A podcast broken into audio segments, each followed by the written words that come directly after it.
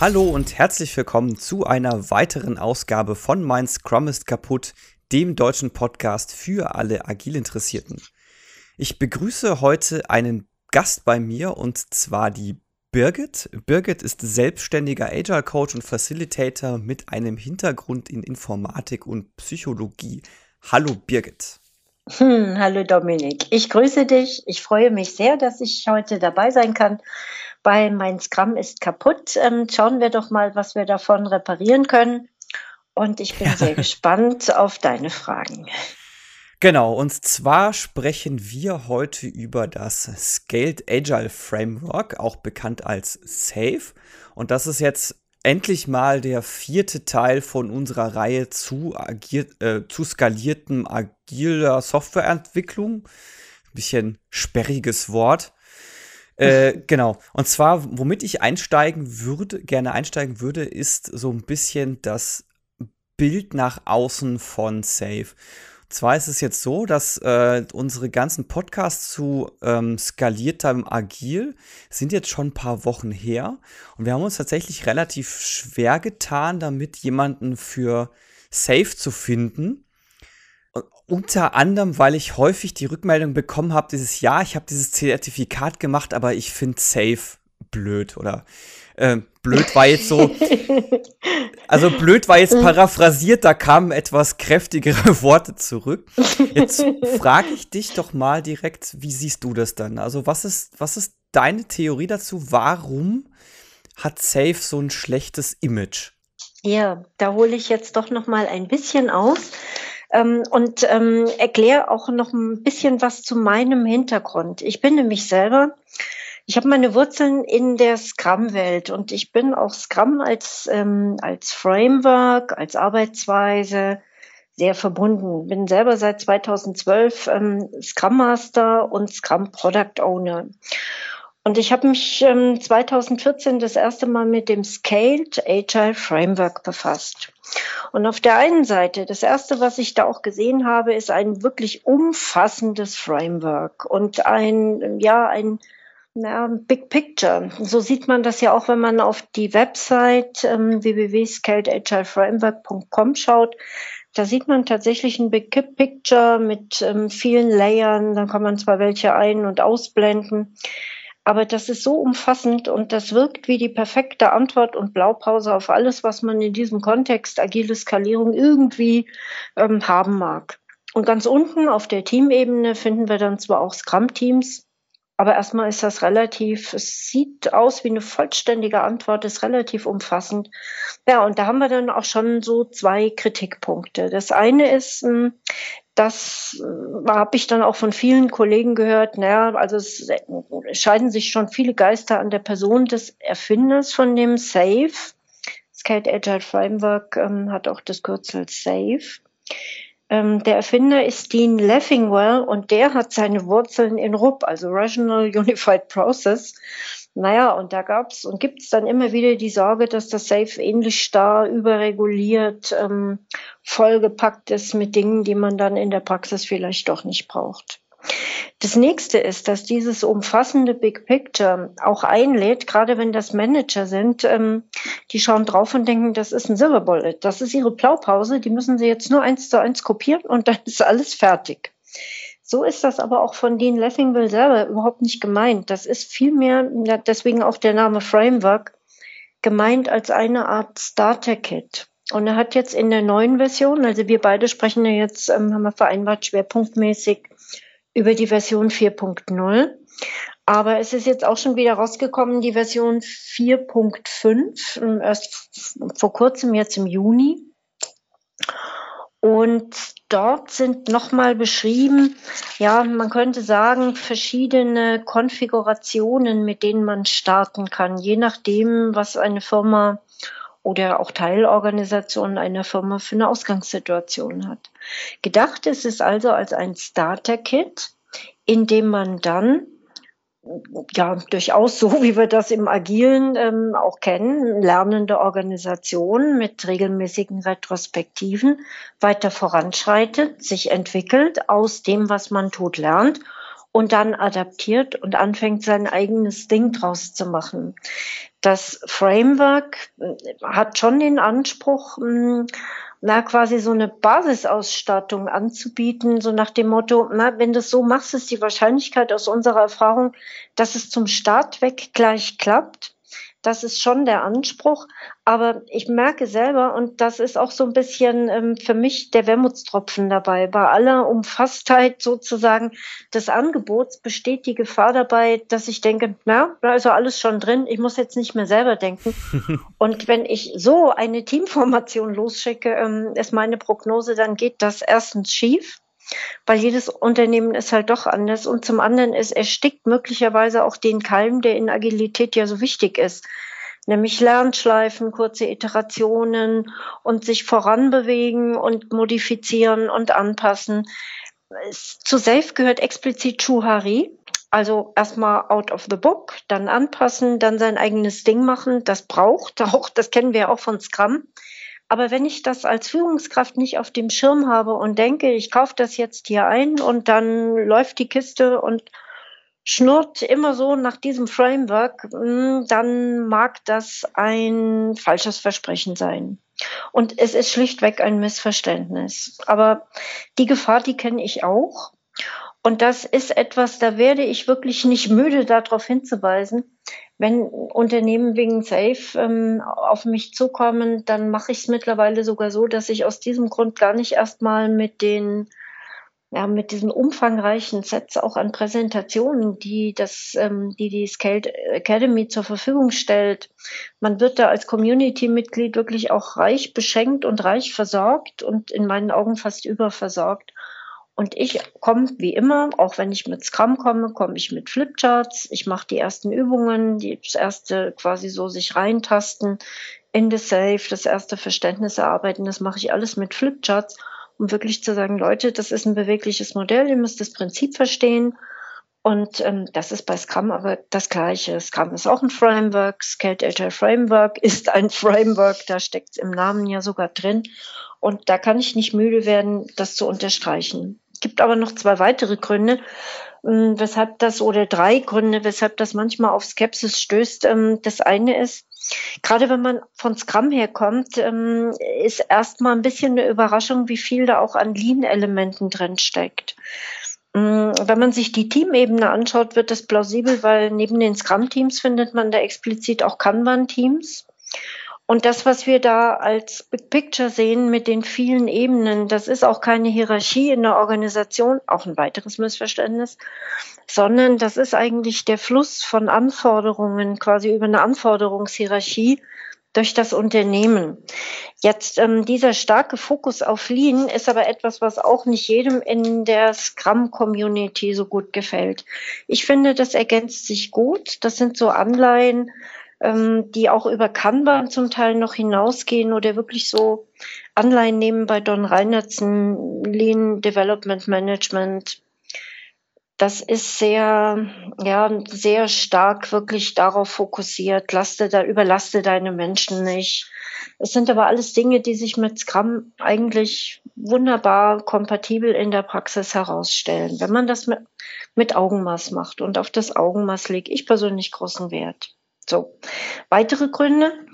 Ja, ich habe es schon erwähnt, ähm, Safe entwickelt sich immer mal weiter von Version zu Version. Und ich habe in meinem Kollegenkreis auch schon Berater gehört, die gesagt haben, hm, ich bin da skeptisch. Ich habe auch ein bisschen ein Problem, dass ich jedes Jahr meinen Kunden was anderes zu Safe erzählen soll, weil es wieder eine Änderung gab. Und ich wiederum, ich sehe das ganz anders. Ich sage, na prima, da beherzigt mal jemand ähm, das Stichwort agil und Lernschleifen es entwickelt sich weiter einfach, weil neue Aspekte integriert werden oder auch mal ja, Fehlentwicklungen als solche im Nachhinein erkannt und wieder korrigiert werden, weil Möglichkeiten in der Technik berücksichtigt werden. Es gab früher mal zum Beispiel so einen, so einen sogenannten Hip-Sprint, ein Hardening-Sprint. Ähm, der hat sich schlichtweg aufgelöst, einfach weil mittlerweile Continuous ähm, Integration basierend auf Testautomatisierung ganz anderen technischen Reifegrad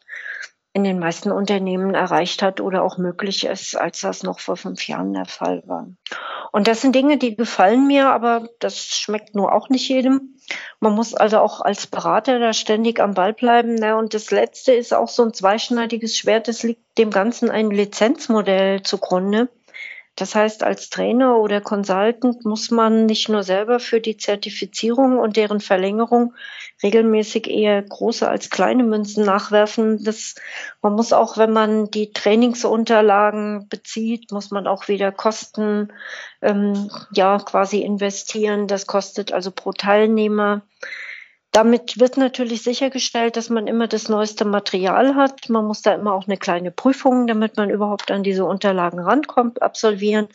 Das hat zwei Seiten. Ja, auf der einen Seite ähm, Qualitätssicherung, auf der anderen Seite, ich kenne Kollegen, die fühlen sich da gegängelt und ich weiß selber, wenn ich da in der Nacht- und Nebelaktion drauf zugreifen will und habe es gerade eilig, dann ist das etwas, was zusätzlich Zeit kostet und manchmal nervt.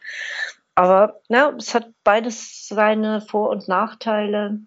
Auf die Art und Weise kriegen wir wirklich eine Qualitätssicherung und auch als Trainer eine, oder Consultants. Ich bin ja SPC 4, also Skate Agile Program Consultant für die Version 4.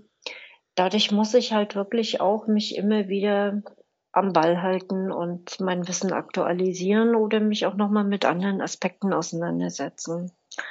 Genau, das sind so die, die Hauptargumente, die ich kenne, an denen auch was dran ist, ähm, an denen es aber auch einiges ähm, an Missverständnissen zu korrigieren gilt. Äh, meine persönliche Erfahrung damit ist ja, äh, also ich gucke immer drauf und denke mir, oh, das, das ist irgendwie so, das ist mir persönlich zu kompliziert, eben weil, wie du schon sagst, mhm. dieses umfassende Bild. Ja. Und ich weiß auch noch, das erste Mal bin ich damit 2012 auf dem Scrum Day in Berührung gekommen. Das müsste mm. der Scrum Day gewesen sein, wo wir uns kennengelernt haben. Mhm. Und ich saß dann in dieser Vorstellung drin von Dean Leffingwell und ich habe mir das angeschaut und ich dachte mir, das ist viel zu kompliziert, das setzt sich nie durch. Gut, das war jetzt eine gewisse Fehleinschätzung, ich gebe es ja zu. Aber das war so, ich hatte auch immer diesen Ansatz, okay, das muss halt möglichst einfach zu erklären sein und es gibt ja immer so diese, diese Maßgabe, ja, äh, Scrum auf einem Bierdeckel. Ja. Oder erklärbar auf einem Bierdeckel. Mhm. Gut, ich würde aber sagen, gehen wir gar nicht weiter drauf ein, weil sonst, glaube ich, äh, machen wir den Podcast nur darüber, warum wird eigentlich Safe so falsch verstanden. Sondern genau, äh, wir möchten, ich würde gerne lieber, dass wir einfach mal so ein Bild davon bekommen, was ist Safe, wie funktioniert Safe und daher erklär doch einfach mal äh, so ein bisschen, wie so der grundsätzliche Aufbau von Safe funktioniert. Ja, also dann fange ich tatsächlich mal, mal unten an und ähm, baue erstmal sozusagen die Organisation, ähm, was das Kernstück ausmacht von Safe. Das baue ich von unten auf und ähm, da wird vielleicht auch deutlich werden, was für die Praxis tatsächlich auch ähm, ganz interessantes Modell ist, dass das Safe mitliefert und was ähm, die anderen ähm, Skalierungsframeworks in der Form nicht haben. Wobei ich persönlich kann gleich dazu sagen, ich bin da gar nicht dogmatisch. Ähm, ich bin auch ein Freund von Cherrypicking und deswegen lohnt es sich auch auf alle Fälle, selbst wenn man das Safe nicht mag, sich mal diesen HR Release Train anzuschauen. Wir fangen unten an. Ganz unten haben wir die Teamebene. Wir haben da Teams, ähm, ob das jetzt ähm, Scrum-Teams oder Kanban-Teams sind oder Klammer auf, es könnten sogar klassisch arbeitende Teams sein, ähm, das aber nur als Randbemerkung. Ähm, dann haben die zunächst mal so ihre eigene Arbeitsweise. Die arbeiten alle in Sprints. Das nennt sich in Safe Iterationen. Zu einem solchen agilen Team gehört immer auch ein Product Owner und ein Scrum Master und eben das eigentliche agile Team. So, und die arbeiten in ihrem Rhythmus nach Safe eigentlich immer alle nach, nach 14 Tagen.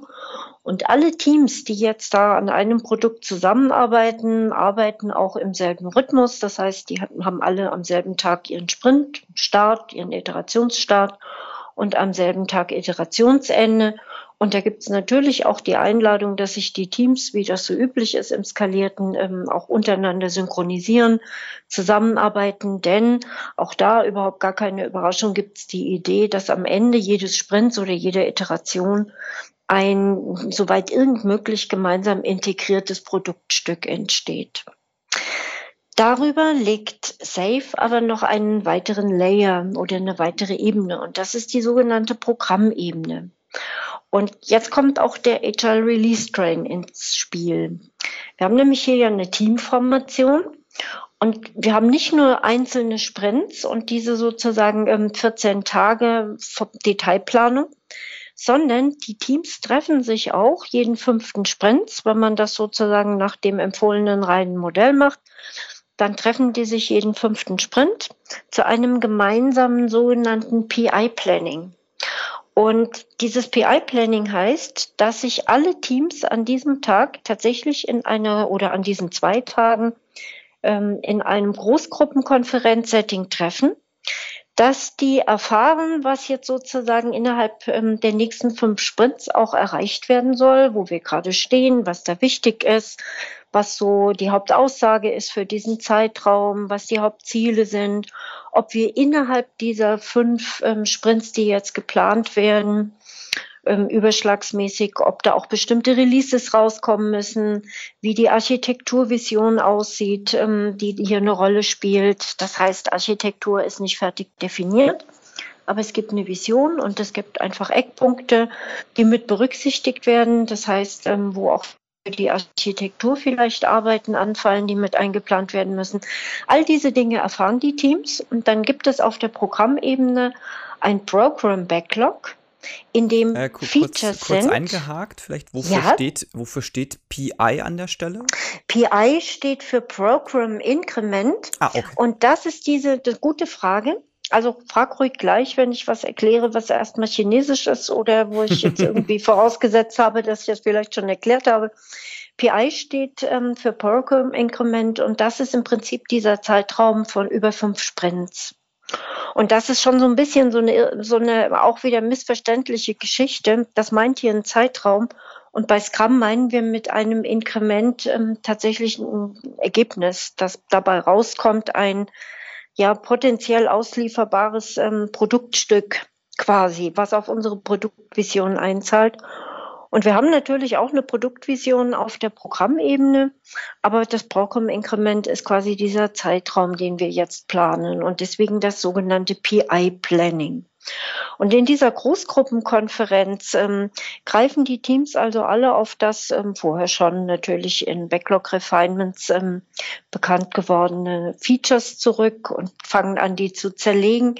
Und ähm, dadurch, dass die Teams parallel in ja quasi Räumen, die aneinander grenzen, arbeiten und idealerweise auch dann, wenn sie vielleicht über Kontinente verteilt sind, physisch zusammen in einem Raum sitzen, ähm, gibt es die Chance, sich untereinander abzusprechen, Abhängigkeiten zu bemerken und Risiken aufzuzeigen und das alles auch untereinander abzusprechen.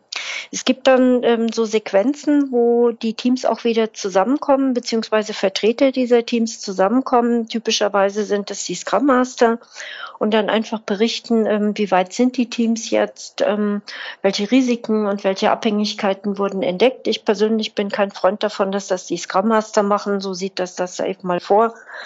Ich habe eine gute Erfahrung damit gemacht, dass das autorisierte Teamvertreter tun. Und ähm, ja, dann wird einfach versucht, auch das über ein Board zu visualisieren, Lösungen zu finden, sich abzusprechen, ähm, für Risiken Maßnahmen zu finden. Oder manchmal reicht es auch schon zu sagen, okay, da müssen wir besonders wachsam sein an der Stelle. Manchmal sind das auch Fragen, die aufkommen, die vom Management zu beantworten sind. Und mit all diesen Dingen geht dann das Management am Ende des ersten Tages quasi auch in Klausur überlegt Lösungen, schaut, ähm, wie der Stand ist, was sie selber tun können, um da Dinge zu unterstützen, kommen dann am nächsten Morgen mit Antworten zurück. Ähm, das Management ist hier sozusagen ja, das meint jetzt nicht nur klassisches Management, Führungskräfte, die können dabei sein, aber es sind insbesondere auch auf der Programmebene die Verantwortlichen, die sich das anschauen und dann überlegen, was sie da selber noch an Lösungen haben. Und dann können die Teams am nächsten Tag weiterarbeiten. Und diese Großgruppenkonferenz endet dann auch mit einer ja, Confidential-Runde. Das heißt, ähm, alle anwesenden Teammitglieder sind gefragt, ihre Einschätzung zu geben, ob sie glauben, dass der Plan hinhaut oder nicht. Da gibt es dann fünf Stufen. Entweder eine Faust heißt quasi Veto, fünf Finger wären, das klappt. Und ja, wenn dann zu viele ja, Bedenken da sind, muss man einfach gucken, wie man damit umgeht, dann hat man das Voting nicht. Dieses das heißt, das Vote, sind eigentlich Vote, äh, mal hm? eingehakt. Ja. Dieses Voting, ist das immer ein äh, Fist to Five, wie das so schön heißt, oder ist es auch durchaus so, dass da, ähm, dass das mal anonym stattfindet?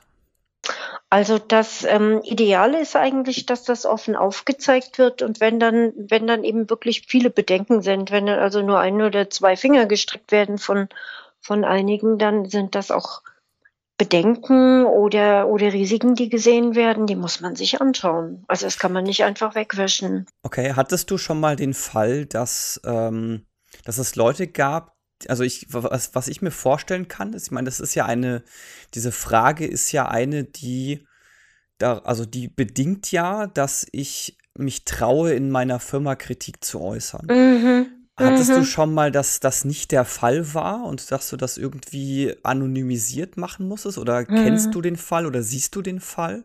Oder ist Safe so ein Framework, das einfach davon ausgeht, okay, diese Ebene muss gegeben sein und drunter brauchst du gar nicht anfangen?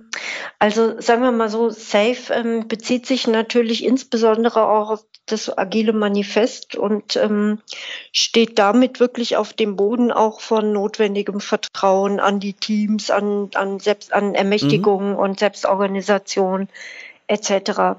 In der Praxis ist mir dieser Fall tatsächlich noch nicht untergekommen, dass, ähm, dass sich Leute nicht getraut hätten und ähm, dass überhaupt es noch echte Bedenken gab. Weil normalerweise hast du genügend Zeit, um all diese Punkte vorher auszuräumen. Erstens mal gehst du nicht unvorbereitet in so ein PI-Planning. Da sind eigentlich alle Features, die da jetzt so zerlegen sind, entweder ja ansatzweise schon überlegt, ähm, durchgesprochen, zumindest ähm, mit den POs systematisch durchgesprochen. Ich kenne das in vielen Fällen von Teams, ähm, dass die, die die letzten 14 Tage eines solchen PIs schon genutzt haben, um sich intensiv damit auseinanderzusetzen da kommen schon eine Menge Dinge hoch, ähm, die man berücksichtigen und im Vorfeld klären muss oder wo man einfach auch sagen muss, das werden wir so nicht hinkriegen. Das nächste ist, ähm, dass auch in den zwei Tagen ähm, wenn die Teams arbeiten und sich untereinander abstimmen und immer wieder auch zusammenkommen, auf der Programmebene sozusagen mit den Programmverantwortlichen besprechen, wie sich das jetzt, ähm, wenn Sie in die, in die Tiefe ein bisschen bohren, wie sich Ihnen das jetzt darstellt.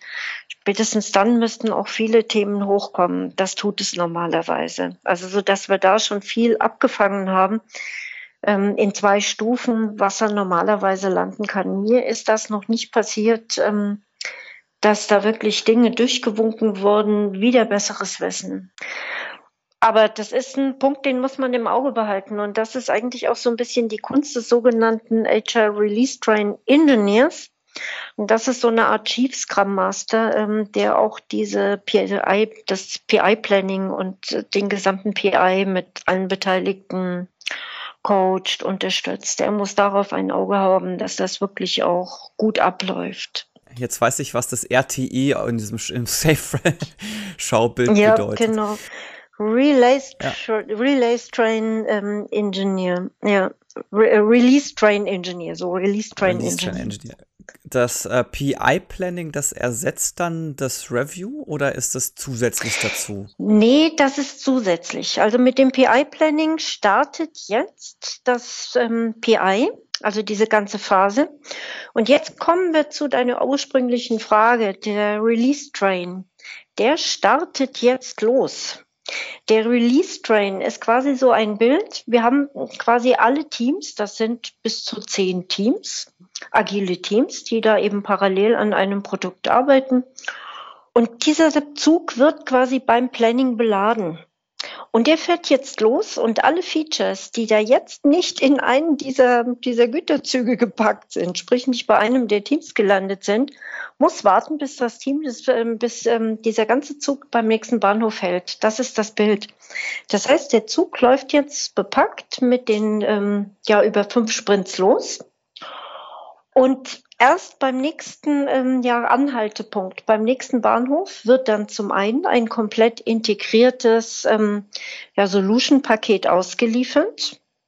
Das ähm, geht dann auch in ein Meeting, das nennt sich Inspect and Adapt. Und da ist ähm, Review dabei, da ist auch eine, eine Retro dabei, sowohl auf Teamebene als auch ähm, auf ja sozusagen Ebene des Programms wird dann einfach geschaut, wie können wir unsere Arbeitsweise verbessern und auch vorher, wie können wir äh, quasi das Produkt verbessern. Und ähm, dann erst wird dieser Zug neu beladen. Heißt das, dass die, die Inhalte zwischen zwei dieser PI-Plannings fest sind? Ja, die Inhalte sind im Grunde fest. Ja, also das, was Scrum sagt, wir haben hier unseren Sprint und alles, was nicht im Sprint-Backlog ist, machen wir nicht. Und auch quasi das, was ähm, im Sprint-Backlog ist, muss vorher aus dem Program-Backlog gekommen sein. Das ähm, ist auch etwas, was als Grundprinzip Safe ansetzt. Klar haben wir dann natürlich all die, die Mechanismen zur Verfügung, die wir ja auch in real existierenden Scrum-Teams nutzen. Nämlich, ähm, wenn da jetzt irgendwas aus der Wartung kommt, dass wir dann vielleicht noch so eine, so eine zusätzliche ähm, ja, Diva-Lane oder ähm, ja, wirklich Emergency Lane haben ähm, oder Bugfixing Lane oder dass es wirklich zum Kanban-Board erweitert wird und wir da vielleicht noch ein, zwei weitere Serviceklassen haben. Das sind all die Mechanismen, die können wir dann natürlich auch nutzen. Das ist nicht verboten, im Gegenteil. Okay, dann hätte ich jetzt noch zwei Fragen zu dem PI-Planning. Mhm. Ja. Äh, und zwar, wenn jetzt die Inhalte für diesen Zeitraum zwischen zwei PI-Plannings festgeschrieben ist, führt mhm. es dann dazu, dass die Sprints maxi also oder die Iterationen, wie es ja in Safe heißt, maximal kurz sind. Weil ich könnte mir gut vorstellen, dass es heißt, okay, das ist jetzt, wir wollen jetzt äh, eine gewisse Flexibilität ja behalten und deswegen machen wir die Sprints so kurz wie möglich, damit wir, jetzt sagen wir nicht einen Zeitraum von zehn Wochen haben, in dem das festgeschrieben ist, sondern nur fünf. Mhm. Ja, es ist schon ein Zeitraum von, von idealerweise zehn Wochen, wenn wir zwei Wochen Sprints haben. Aber jetzt kommt auch wieder eine konsequente Anwendung auch ähm, der Dinge, die Don Reinertsen propagiert und die letztendlich aus der Warteschlangentheorie stammen und der Engpasstheorie. Wir wollen den Zug auch nicht überladen. Das heißt, faktisch Faktisch wird zum einen geplant, ähm, ja, man könnte sagen, eher auf der Ebene von Zielen, also eher quasi so, was sind denn unsere Sprintziele über diesen Zeitraum von fünf Sprints hinaus? Ähm, was sind denn da in Summe unsere unsere Ziele. Das zweite ist, die Teams ähm, geben auch sich nochmal eine Unterscheidung zwischen den Dingen, wo sie sagen, na, das schaffen wir auf alle Fälle und das müssen wir eigentlich auch schaffen, weil wir da vielleicht Abhängigkeiten haben oder weil das ähm, quasi als Baustein gebraucht wird, weil nur mit unserem Baustein zusammen machen die Bausteine der anderen Teams auch Sinn für die Solution. Ähm, und es gibt auch noch sogenannte Stretch Objectives, also Dinge, wo die Teams sagen, hm, das würden wir gerne versuchen, ob wir das auch schaffen, aber dafür geben wir keine Garantie. Da, da haben wir schon so eine Elastizität drin. Die zweite Elastizität, die wir haben, ist, die Teams planen grundsätzlich von den fünf Sprints nur Inhalte für vier.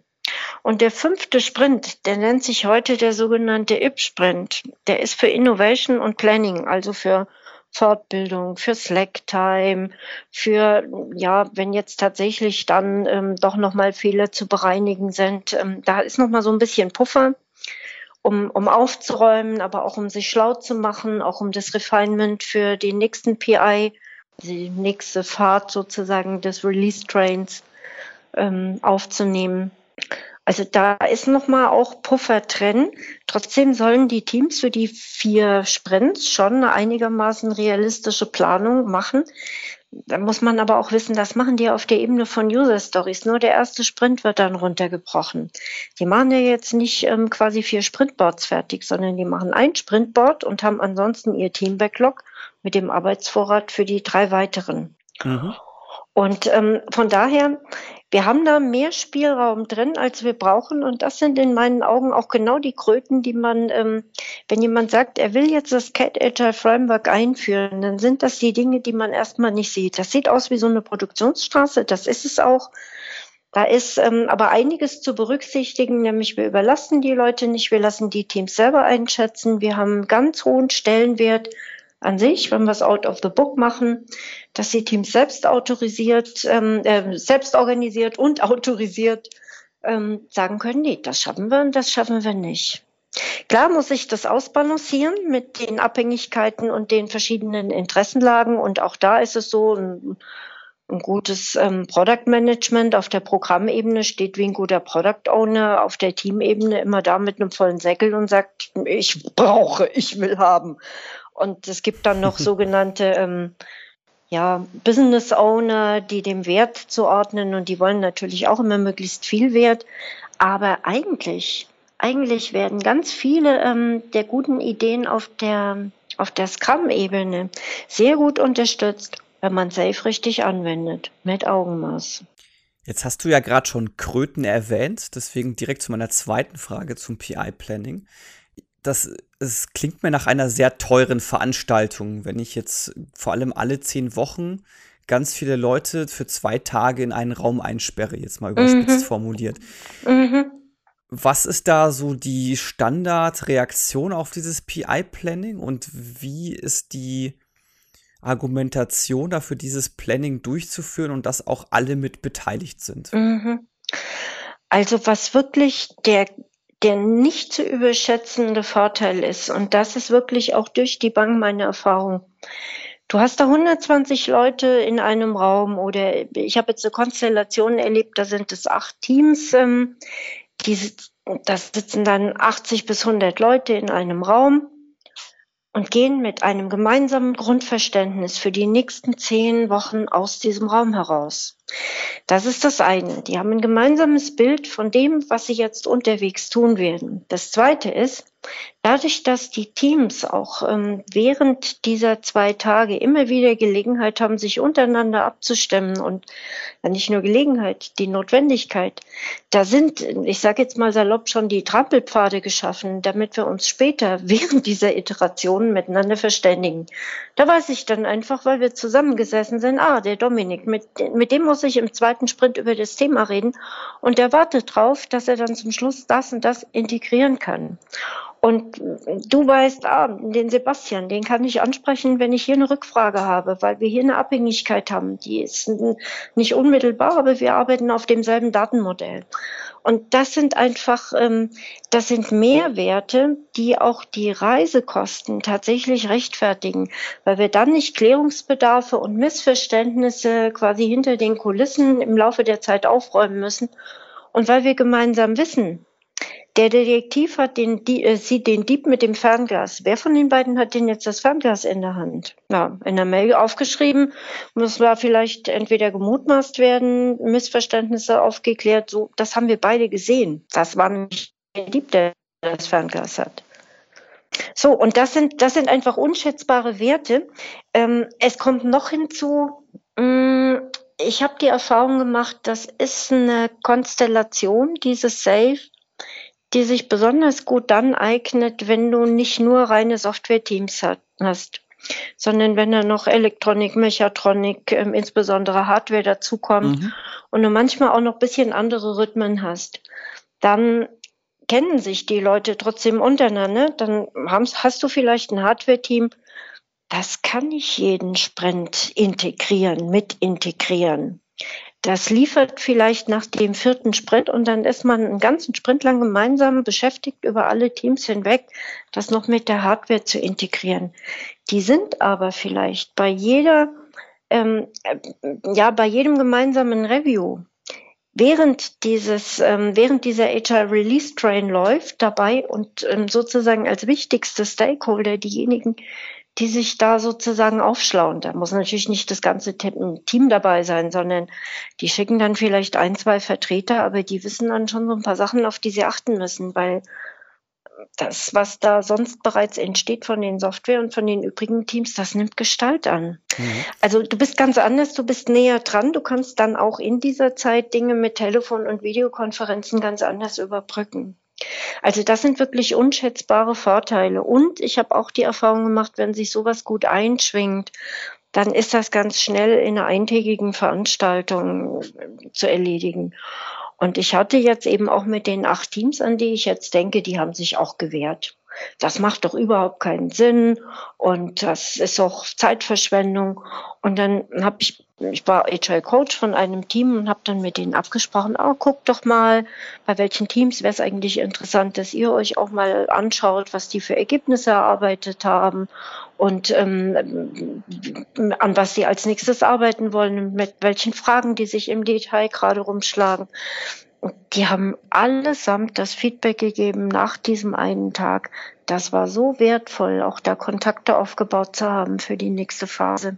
Also das sind einfach die Punkte. Aber klar, es ist ein Kostenfaktor. Mhm. Ist das PI-Planning dann in etwa organisiert wie eine Konferenz? Ja, das ist, ähm, es ist natürlich kein Open Space. Also du musst dir das so vorstellen, es gibt eine relativ strikte Agenda. In, ja, das ist auch timeboxed, gibt auch Ansprachen zum Start, ähm, das kann man später auch abkürzen, weil normalerweise ändert sich so ein Produkt, an dem gearbeitet wird, ja jetzt auch nicht alle naslang radikal, so dass sich dann die Redeanteile ähm, des Product Managers und ähm, des Architekten für die Architekturvision, das sind oder User Experience, das sind alles Dinge, die lassen sich später stark einkürzen. Und ähm, aber das ist eine strikte Agenda.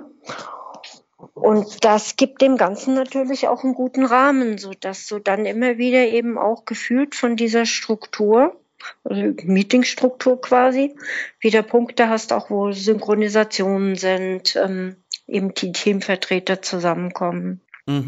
So kann man sich das vorstellen. Das äh, PI-Planning ähm, klingt für mich jetzt auch nach so einem klassischen Kandidaten für, wenn bei einer Firma Sparjahre anfallen, dass das als erstes gestrichen wird. Ist dir das mhm. schon mal, oder, oder nach dem Motto, also in, insofern gestrichen wird, ja, das kann man doch auch über äh, äh, Videokonferenz machen. Mhm. Ist dir mhm. das schon untergekommen?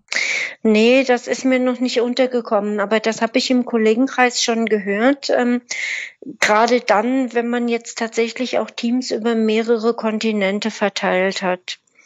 Also wenn das jetzt ähm, indische, mhm. US-amerikanische und deutsche oder noch tschechische Teams sind, mh, mm, dass man dann auf die Idee kommt, okay, wir treffen uns nur noch zweimal im Jahr, wir machen viermal im Jahr PI-Planning und ähm, zweimal machen wir das per Videokonferenz und zweimal treffen wir uns dann tatsächlich online.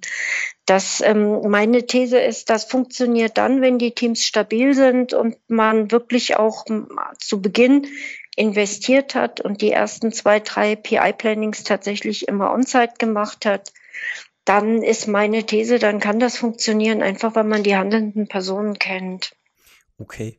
Aber diese Anfangsinvestition, die mhm. braucht's. Also ich kann nicht, nicht gut mit einer Videokonferenz starten und PI-Planning mit Vertretern ist kein PI-Planning. Also ein Teamvertreter ja. alleine ja. reicht nicht. Gut. Wir befinden uns jetzt ja gerade noch auf der Program-Ebene. Mhm. Und da steht so ein, jetzt rein visuell so ein bisschen verloren ganz rechts äh, das Stichwort DevOps mit ein paar Subpunkten es wirkt auf mich jetzt so ein bisschen, als hätte man da noch schnell irgendwie ein, äh, ein ich sage jetzt mal, ein aktuelles Buzzword reingekippt. Was ist der Hintergrund? Weshalb steht da DevOps und wie ist das in Safe eingebunden? Hm, also DevOps ist etwas, was ähm, jetzt, denke ich, auch gerade in der neuen Version nochmal deutlich an Stellenwert gewonnen hat. Also das Bild, das du jetzt vor Augen hast, ist das Safe 4.5, mit dem ich noch nicht so vertraut bin, weil das eben noch ziemlich jung ist. Das Thema DevOps haben wir aber auch schon in der Version 4. Die es immerhin auch schon seit 2015, glaube ich, gab. Nee, 16, genau. Und ähm, das hat schon einen großen Stellenwert. Also tatsächlich so, die Idee ist, da Kompetenzen an Bord zu haben in jedem Agile Release Train ähm, und die sind obligatorisch. Das ist also nicht ein nice to have, sondern das ist eine verbindliche Kompetenz, die jeder Agile Release Train braucht, um tatsächlich auch ähm, ja warten, ähm, betriebsnah implementieren zu können, um all dieses mhm. Wissen ähm, integrieren zu können. Also das ist nicht nur so hinten angehängt, sondern dass es überhaupt ähm, so seinen Platz hat. Das sieht für mich eher so aus, auch wenn ich mir das neue Bild anschaue, als ob das nochmal an ja, an Stellenwert gewonnen hat. Und klar, also wenn man das Safe richtig liest, es ist sehr prinzipienbasiert, es legt einen ganz großen Wert auch auf ähm, die kulturellen Veränderungen, die da notwendig sind auf der Ebene von Führung, Teamkultur, Selbstorganisation bei den DevOps steht oben Culture. Aber natürlich auch, das basiert auf Automatisierung, ähm, auf dem ganzen Verständnis von Lean Management, Flow-basiertes Arbeiten. Natürlich wollen die messen. Also das ist wirklich absichern, auch von der Betriebsseite her. Also ich denke, das hat an Stellenwert eher gewonnen. Okay. Gibt es sonst noch irgendwas, was wir auf der Program-Ebene jetzt ähm, erwähnen sollten? Was ist, gibt es noch irgendwas, was wir noch nicht angesprochen haben? Mhm, also man könnte hier noch vieles sagen, ähm, aber wenn ich mir jetzt das einfache Bild, das man gezeigt bekommt, anschaue, dann gibt es noch eine interessante Ebene drüber und das ist die Portfolio-Ebene. Und das ist nicht mehr, ich sage jetzt mal, essential, safe oder so eine Minimalausstattung. Die Portfolio-Ebene ist aber eine interessante Ebene, weil, ja, wie sieht's denn in ganz vielen Firmen aus? Das ist etwas, was ich eigentlich durch die Bank bei ganz vielen meiner Kunden auch antreffe. Die haben schlichtweg gesagt, zu viele Projekte oder zu viele Vorhaben gleichzeitig in Arbeit. Und ja, das führt zu Multitasking mit all den Verschwendungen durch Task-Switching, die wir so kennen. So, und die Idee dieses, dieser Portfolioebene ist, ganz bewusst auszuwählen und auch nur ein kleines Set sozusagen ähm, an, an Vorhaben gleichzeitig in die Umsetzung zu nehmen.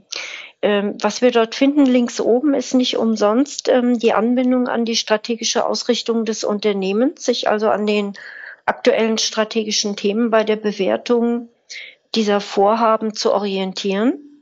Und was auch noch ähm, sichtbar ist, ist, wir haben eine Unterscheidung ähm, von, von sozusagen fachlichen Business-Themen, den Epics. Und auf der anderen Seite ähm, haben wir auch noch Enabler-Themen, die eigentlich, ja, das können Architekturthemen sein, das können Infrastrukturthemen sein, das können Lösungen sein, die im Hintergrund eigentlich für die Firma selber wichtig sind, um zum Beispiel Datenbank zu vereinheitlichen über alle Lösungen und, und, und.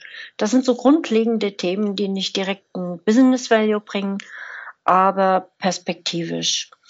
Und all das geht in ein, ja, könnte man sagen, Portfolio Kanban. So heißt das auch. Und im Portfolio Kanban werden diese Themen bewertet und zwar auf eine sehr schlanke Art und Weise und auch auf eine sehr schlanke Art und Weise geschätzt. Und dann in ein Portfolio Backlog aufgenommen. Und von dort ziehen sich die Teams, die dann die Hand frei haben. Also wenn so ein Agile Release Train dann ein Thema abgeschlossen hat, kann er sich aus diesem Portfolio Backlog das nächste Thema dann ziehen, erstmal auf die Programmebene und ähm, dort in Features zerlegt ähm, dann eben für die einzelnen PIs einplanen. Das ist so die Idee. Und das ist etwas, ähm, das glaube ich, das weiß ich nicht genau, aber das ist meine These, das ist wahrscheinlich gar nicht eine Erfindung von, von Dean Leffingwell, weil bei David Anderson Kanban habe ich das auch schon gelesen. Dort gibt es auch ein Portfolio Kanban-Prinzip. Ähm, die Spalten sehen ganz ähnlich aus. Aber das hat der Dean ähm, hier mit in sein Modell aufgenommen. Und das ist etwas, was mit dazu beiträgt, dass die Teams in Ruhe arbeiten können. Dass nämlich mal klar ist, wenn ich ähm, Vorhaben einplane, ja, sozusagen große Anforderungspakete, diese Epics, dass ich mir überlege, was mache ich jetzt tatsächlich als nächstes, was bringt mir voraussichtlich den meisten Wert, Das muss ich gar nicht alles mit Businessplänen bis auf die 30. Nachkommastelle ausrechnen, sondern da reicht es im ersten Ansatz oft, die Dinge mal gegeneinander zu vergleichen. Ja, wenn wir da jetzt fünf Liegen haben, was bringt uns voraussichtlich den meisten Wert? Was dauert wohl am längsten? Was hat das meiste Risiko sonst noch? Wo stecken irgendwelche Opportunities drin? Das sind so ein paar Faktoren, die man da relativ immer zueinander einbezieht. Und dann, dann ist das in wenigen Stunden erledigt für zehn Anforderungspakete. Große. Mhm. Jetzt ist es ja so, auch im Schaubild gibt es ja so die Verknüpfung zwischen der Portfolio-Ebene und der Enterprise-Ebene. Mhm. Wie ist denn das in Safe? Äh, jetzt, jetzt mal hypothetischer, hypothetischer Fall. Die, äh, hier die Enterprise-Ebene stellt ein paar wenige Monate vor ähm, vor Geschäftsjahrende fest, oh, wir haben hier und hier fehlen uns noch irgendwie ganz wichtige Sachen, die müssen wir sofort umsetzen. Jetzt hat aber der Release Train, das PI Planning hat gerade stattgefunden. Lässt, lässt man dann jetzt, um bei dem äh, Zug, bei der Zugmetapher zu bleiben, lässt, gibt es dann Fälle, wo man den Zug bewusst entgleisen lässt und neu anfängt oder hat die Enterprise-Ebene dann Pech gehabt? Mm, also normalerweise ist das etwas, was, ähm, so wie du es beschreibst, nicht passieren sollte. Dann hätte oben das Programm Portfolio ähm, Management keinen guten Job gemacht. Ähm, normalerweise sollte es eben so sein, dass man in dieses ähm, Portfolio Kanban, da ist die erste Spalte, ja, quasi Trichter. Da nehmen wir alles an Ideen, die wir haben, ähm, auf. Also das ist tatsächlich ungefiltert und das ist unbeschränkt. Und wenn wir dort die Dinge, die du beschrieben hast, ähm, die, die jetzt wirklich für das Unternehmen kritisch sind, wenn uns da nicht gelungen ist, die tatsächlich auch ins Portfolio Backlog, also in die Spalte, in der die Dinge sind, die bewertet und für die wertvollsten und wichtigsten befunden sind, wenn die den Weg dahin nicht geschafft haben, dann haben die entweder ihren Job nicht gemacht und geschlafen oder aber ähm, sie haben die Dinge nicht richtig bewertet. Also da müsste dann schon irgendwas schiefgegangen sein. Also der Fall ist mir noch nicht untergekommen. Ich kenne es eher so, dass, ähm, dass da oft viel zu ja, viel zu viele Dinge gleichzeitig für die operative Ebene vorgesehen werden. Und da wissen wir ja, Auslastung ähm, im Verhältnis zu, zu Outcome ähm, wenn wir unsere Straße zu 100 Prozent auslasten, dann machen wir einen Parkplatz draus. Wenn wir Teams überlasten, dann kriegen die nichts fertig. Und da ist schönes, die, schönes, äh, schöne Metapher eigentlich. ja, muss ich mir merken. ja, wir machen irgendwie ständig unsere Teams zu, zu Parkplätzen. Da gibt's auch das, das, das, Bild gefällt mir echt gut, muss ich sagen, das Parkplatzteam. Also da schön. gibt es auch, da gibt es auch tatsächlich auf YouTube ein paar nette Vorträge von Gunter Dück ähm, zu dem Thema, wo er das auch wirklich schön darstellt, dieses Problem und wo er auch postuliert, auch Manager sollten nicht mehr als 85 Prozent ausgelastet sein, weil sonst werden die zum Flaschenhals und können nichts entscheiden. Mhm. Und das, ähm, ja, und das, das könnten so Ursachen sein, dass man sich oben überlastet hat, dass man oben auch die Teams ähm, überlastet und dann feststellt, es kommt unten nichts bei raus. Und dann kenne ich das auch. Also ich habe 20 Jahre Erfahrung als Unternehmensberaterin. Was machen wir, wenn bei einem Team nichts mal hinten rauskommt? Wir schieben noch mehr an Aufgaben rein und dann, dann kommt erst so richtig die Verstopfung zutage. Ja, ja, das ist so der Klassikerfall. Das ist wirklich der Klassiker. Ja, und das sind aber Dinge, ähm, eigentlich Scrum löst das auch. Ähm, in Scrum haben wir ein WIP-Limit ähm, und eine Auslastungsgrenze einfach durch den Sprint und dadurch, dass die Teams sagen, nee, mehr nehmen wir nicht in unser Sprintboard. Also wir haben dieselben Themen schon auf der Teamebene. Deswegen bin ich ein Freund davon, bevor man mit dem Self startet, ähm, sollte man Erfahrung auf der Teamebene haben und die Teams einigermaßen stabil laufen haben. Wenn man dann Safe drüber legt und hat vorher noch nicht die Teams in irgendeiner Form synchronisiert, sondern die so eigenständig laufen lassen, dann ist das für die Teams meistens erstmal so ein bisschen auch ähm, eine Kröte zum Schlucken, weil natürlich heißt skaliertes Arbeiten. Ich verliere auf der Teamebene ein paar Freiheitsgrade. Das mhm. ist aber keine Spezialität von Safe. Ich finde, Safe ist da ähm, noch relativ moderat. Mm, und auch andere Skalierungsframeworks, Nexus, Less, ähm, die legen da auch natürlich auch den Teams gewisse Bandagen an. Bis hin zu, ihr müsst eine abgestimmte Definition of Done oder eine identische Definition of Done haben. Das sind aber Sachen, das leuchtet einem ein. Es kann auch nicht mehr jeder seine eigene Entwicklungsumgebung haben. Leuchtet mhm. einem auch ein. Ja. Äh, da wir gerade wieder auf der Teamebene sind, äh, gibt es bei Safe irgendwie eine, einen Vorschlag oder eine Vorgabe, welche Aufgabe in welchem Team landet? Oder ist es ein, ähm, das guckt man bei jedem PI-Planning neu? Also ich will die Frage mal so beantworten. Sehr häufig ist ja auch gerade im Zusammenhang mit agiler Skalierung ähm, nochmal die Fragestellung, wie handhaben wir das mit Feature und mit Komponententeams? Mhm. Safe ist da sehr offen. Safe kann mit beidem, empfiehlt aber, wo es irgend geht, natürlich auf Feature-Teams zu setzen. Ich kenne nur auch Konstellationen von, ja, gerade so im Zusammenhang mit Embedded Software, da hast du Feature-Teams, immer für ein paar Sachen kannst du wirklich einen Durchstich machen und Funktionen fertigstellen. Ein paar Funktionalitäten gehören aber mehr so zu einer Art Plattform, die unter allen Funktionalitäten für alle Kunden und alle Produkte liegen. Und das lässt sich in Safe auch ganz gut kombinieren. Klar, ich empfehle auch immer, wo es irgend geht, guck, ähm, dass es Feature-Teams sind, aber das, ähm, da ist Safe ähm, beweglicher, als, ähm, als man erstmal auch denkt. Wichtig ist halt, dass die Teams tatsächlich es schaffen, in jeder Iteration, also alle 14 Tage gemeinsam eine System-Demo zu machen. Und eine System-Demo heißt, wir haben integriert, was irgend integriert werden kann, sinnvoll. Und natürlich haben wir auch unseren gemeinsamen Plan über fünf Sprints so gebaut, dass es möglichst auch jeden Sprint ähm, alles Mögliche zu integrieren gibt. Denn hier gilt wieder, nur was fertig ist, ist tatsächlich fertig. Mhm. Gut. Äh, um noch, um jetzt nochmal wieder auf die umfassendere Ebene zurückzuspringen, gibt es oder welche speziellen Metriken führt Safe ein, um den Fortschritt und den Zustand des Systems zu, zu messen? Ja, Safe hat eine ganze Reihe von, von Metriken. Hm, ich nutze die ehrlich gesagt gar nicht so in Hülle und Fülle. Eine Metrik, die mir wichtig ist, ist quasi so eine Art Self-Assessment auf Teamebene, dass die Teams selber einschätzen und sich selber auch beobachten, wie gut sind wir eigentlich am Laufen. Auf der Programmebene ist für mich die wichtigste Ebene, kommt tatsächlich auch das, was wir geplant haben, kommt da möglichst viel davon hinten raus. Und schaffen wir es, eine zuverlässige Planung zu bekommen?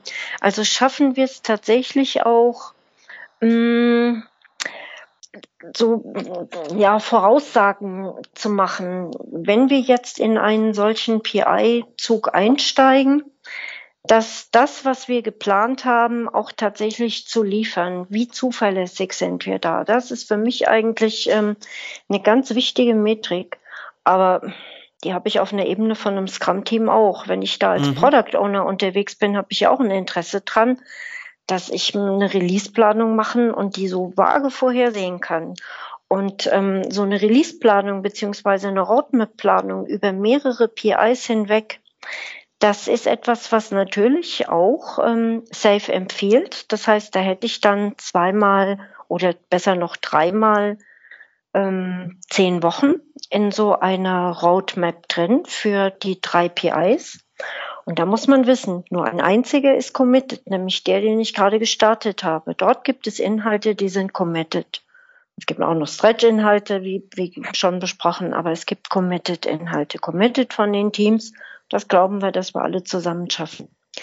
Und alles andere, da legt Safe auch ganz großen Wert drauf. Die beiden anderen PI ähm, Forecasts sind eben nur ein Forecast. Das ist kein Planning im Sinne von, damit bilden wir jetzt die reale Welt ab.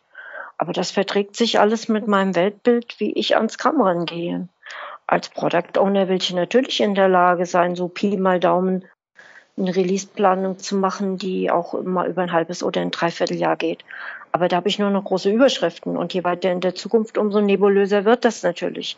Trotzdem muss ich als Product Owner immer sagen, das ist meine Absichtserklärung und das tritt nur ein, wenn sich quasi jetzt beim weiteren Voranschreiten nichts ändert. Gut, äh, dann hätte ich noch eine letzte Frage an dich und zwar ja. hast du ja ganz am Anfang erwähnt, dass so einer der Gründe für die Ablehnung gegenüber Safe sein kann, dass das gerne mal als Silver Bullet gerade vom Management mhm. gesehen wird. Mhm. Jetzt gehe ich mal davon aus, dass du diesen Fall mindestens schon einmal hattest. Den habe ich leider ständig. wie, wie gehst du damit um? Wie, er, wie erklärst du das dem Management? Ich denke mal, das ist eine durchaus interessante Frage. Also ähm, dem Management erkläre ich das wirklich ähm, schon alleine durch den Namen von Safe. Es heißt Framework und nicht ähm, Model. Also ein Framework ist wirklich ein Baukasten, das, ähm, das gedacht ist als ein Starter-Kit. Und, und das ist etwas, was mir auch ganz gut gefällt, es gibt ein, ein ja, Verständnis von Lean Agile Leadership. Und das ist ähm, tatsächlich auch ein eigenes Kapitel in meiner Ausbildung gewesen und das ist auch etwas, was ähm, ja als eigenes Kapitel für Manager kann man ein eigenes Seminar draus machen. Ähm, wichtiges Thema ist. Was heißt das eigentlich, ähm, hier Leader zu sein? Und da sind so Dinge drin wie ähm, dezentrale Entscheidungen gehen vor zentraler ähm, so äh, Servant Leadership ähm, ist eine, eine wichtige Grundhaltung. Dein eigenes lebenslanges Lernen ähm, ist wichtig. Geh voran. Also was ich mal auf einer Konferenz in München gehört habe, so Aufforderungen an, an Führungskräfte: Eat your own dog food. Also fang selber an, ähm, in diesen Kategorien von Agilität und Lean zu denken. Mach Gemba Walk, ähm, schau dir an, wo die Menschen stehen und frag sie, wie du sie gut unterstützen kannst. Ähm, das sind da wichtige Elemente und wichtige Bestandteile. Und das ist das, was ich dann noch auspacke. Ich war auf einer Konferenz im März hier in München auf der Lean IT Management Konferenz ähm, das Thema angeschnitten. Da gibt's auch einen kleinen Vortrag von mir auf Slideshare bin ich nur auf die ersten Punkte eingegangen. Aber das ist etwas, was einen ganz hohen Stellenwert ähm, in Safe hat und wo du jedem, mit jedem Manager die Lean Agile Principles durchsprichst, auch gerade die Dinge, auf die ich jetzt so Wert gelegt habe, überlasse die Menschen nicht, Respect for People ist eine wichtige Grundlage. Mm. Und das agile Manifest, da gibt es kein Vorbei. Damit muss man sich auseinandersetzen. wäre definitiv anzuraten. äh, zum Thema Auseinandersetzen. Für die Leute, die sich jetzt gerne ein bisschen näher damit befassen würden, hast du einen Buchtipp oder irgendwie ein Standardwerk zur Hand, was du Leuten empfehlen kannst, die sich weiter damit befassen möchten? Mhm. Also da gibt es zwei Dinge, die mir sofort einfallen. Das eine ist natürlich die Website selbst.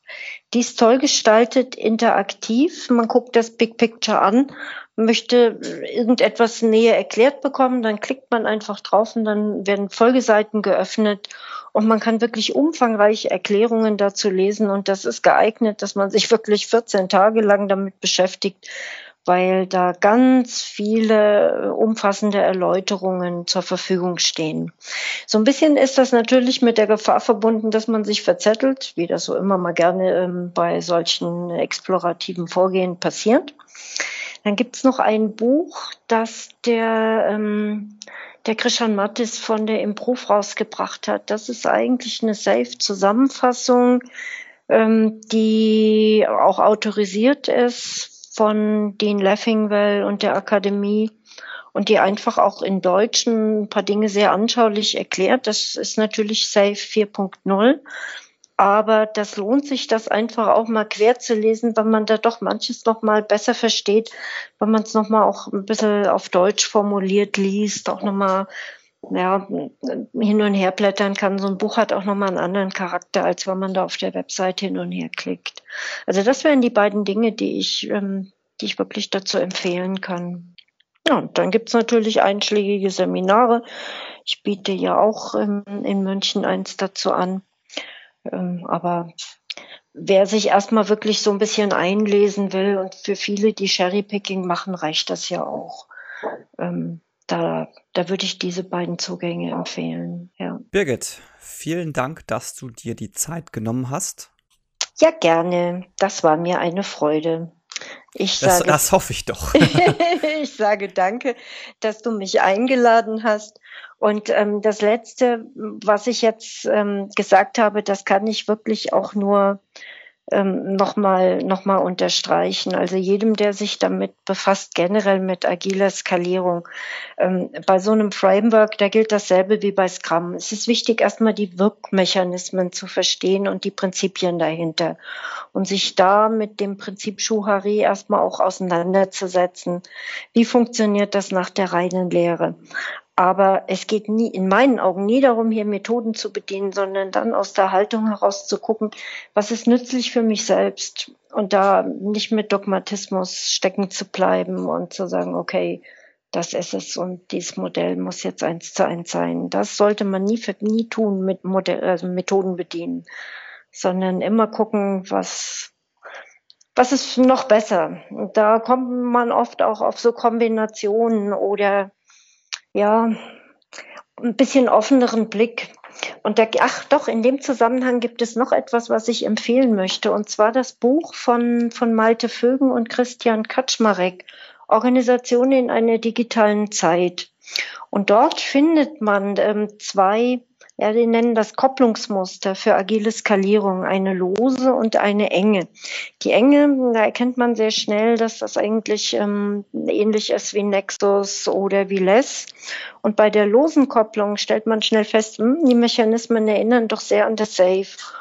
Und ähm, so ähnlich wie das ähm, Malte auch schon in seinem ersten Buch, ähm, Scrum 2.0 war das, glaube ich, ähm, empfohlen hat, dass man zwischen Scrum und Kanban quasi wie mit einem Schieberegler auch einfach sich bewegen kann und da so ein bisschen gucken kann, wie ist denn auch eine gute Kombination. So postuliert er hier auch, die Welt ist nicht schwarz-weiß, du musst nicht eng oder lose machen, sondern probier doch einfach mal in die eine oder die andere Richtung. Und das entspricht so meiner Denkweise. Also das ist auch nochmal eine schöne Ergänzung, die ich empfehlen kann. Wunderbar. Dann vielen Dank. Das würde ich würde sagen, wir sind am Ende angekommen. Ich hoffe, ihr habt einen umfassenden Blick für Safe bekommen. Das war's dann für diese Woche. Hinterlasst uns gerne Kommentare wie üblich bei Facebook, Twitter oder iTunes. Und wenn ihr einen Hörerwunsch habt, einen Themenwunsch, dann schickt uns einfach eine E-Mail an thema@meinscrum-ist-kaputt.de. Auch diese Folge jetzt ist ja ursprünglich aus einem Hörerwunsch entstanden. Das war jetzt sogar die vierte Folge dazu. Das war es für diese Woche.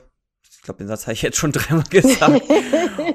Und wir hören uns nächste Woche wieder. Bis dahin. Ja, bis dahin.